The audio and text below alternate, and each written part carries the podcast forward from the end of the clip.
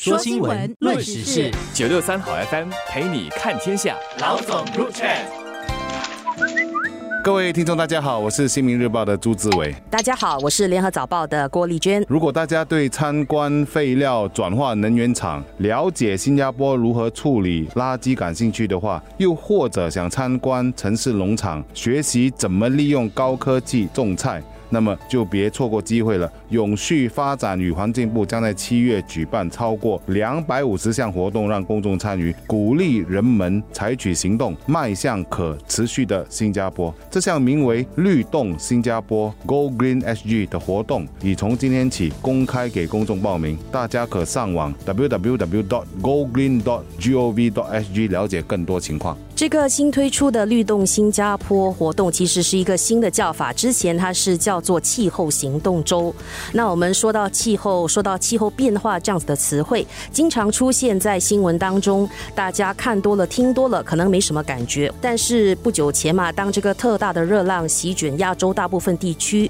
多个国家都出现了破纪录的高温天气，就连马来西亚的多个地方也遭遇热浪，还有小孩子因中暑脱水而身亡。那在新加坡的情况，其实我们在五月十三号当天的下午，在红帽桥就曾经测到三十七摄氏温度，是本地四十年来最高的气候记录。像这样的酷热高温天气，真的就来到了我们的面前了。这确实让一些人突然的醒悟，好像气候变化真的关我的事情了。所以在这个时候呢，推出这个律动新加坡的这个运动，我觉得时间点是正巧刚好的，可以让更多新加坡人多认识到气候变化对我们日常。生活的实质影响，那我们要怎么做才能够让我们这个小小的岛国得以永续发展？我们必须要了解一下这个活动背后所要达到的目的哦，那就是让国人通过生活化的方式了解我国的环保行动。因为环保行动不能够只是一个口号，它必须要有有行动来支撑。政府是在二零二一年二月的时候公布二零三零年新加坡绿色发展蓝图，为城市的绿化、可持续生活。活和绿色经济各方面制定了明确的目标，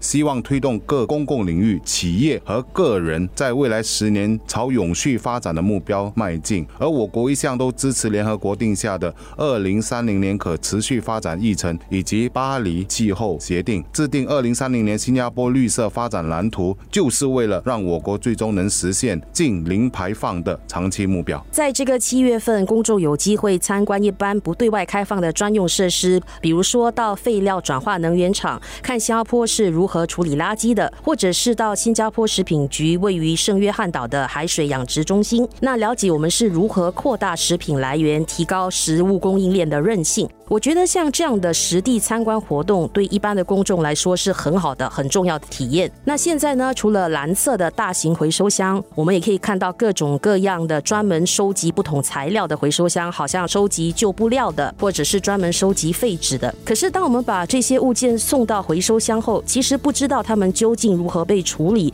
是如何被赋予新生命的。所以我这里有个小小建议，就是有关当局如果在不影响日常运作的情况下，可以更立场的。主办这类参观活动，公众亲眼去看一看整个回收厂的运作过程，那也好知道我们在这个环保事业方面的努力，也是提醒自己如何可以把环保工作做得更好。一般人的想法是什么？他们都会说，保护地球是很重要的，我国的环保的蓝图是很重要的，可是它不是我们的生活的重心。还有一个问题就是，很多人都觉得凭借一人的力量对全球环境的改善会做出什么改变呢？他根本就是微不足道的。如果只有我做，别人没做，那又有什么用呢？问题就来了，当环保措施让他们的生活变得不方便时，我觉得很多人下意识的反应就是选择环保的做法，也就是用习性的方法去处理问题。比如说，很多人其实还没有完全搞清楚，像绿色垃圾桶和蓝色垃圾桶的分类是什么哈，所以到最后当他们觉得不方便的时候，他们完全也不理什么绿色蓝色，就把垃圾通通都丢到这两个垃圾桶上面。这些改变都。都需要慢慢的，而且有系统的推动，来让大众去慢慢的接受。我觉得环保意识甚至可以从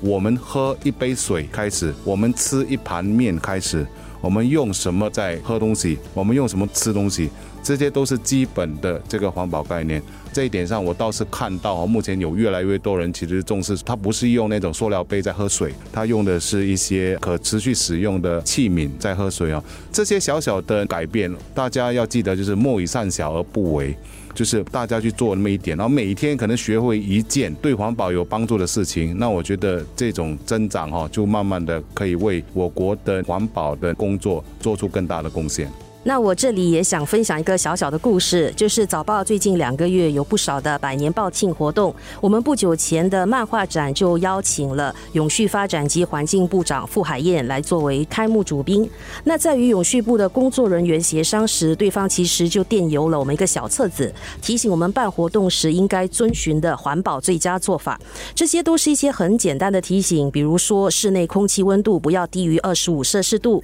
订餐时要根据预算。的人数，而不要浪费食物，避免食用一次性的餐具。提醒出席者可以自己带餐具和容器，也尽量避免提供瓶装水。若需要分派瓶装水的话，记得要提供环保箱作为回收作用。那像这样的的环保最佳做法，我觉得可能我们平时生活中不会去注意，可是其实就应该更广泛的跟活动的业者分享。毕竟一人一小步就是保护环境的一大步。那发动这个绿色新加坡，我觉得也是很好的提醒，那就是告诉我们地球就那么一个，要达到永续发展，这不可以是口号，而是需要每一个人身体力行的。其实大家身体力行的感受到环境的变化，比如说我国在上个月的某一天。其实就达到了三十七度，而大家如果看一下世界各地，有一些地区冷就非常的冷，而热也就非常的热，就表示我们地球已经生病了。这个不是开玩笑的事情。如果我们还有继续，就是下一代，我们的下下一代也能够继续在地球生长的话，其实我们从自己做起，已经是刻不容缓的工作了。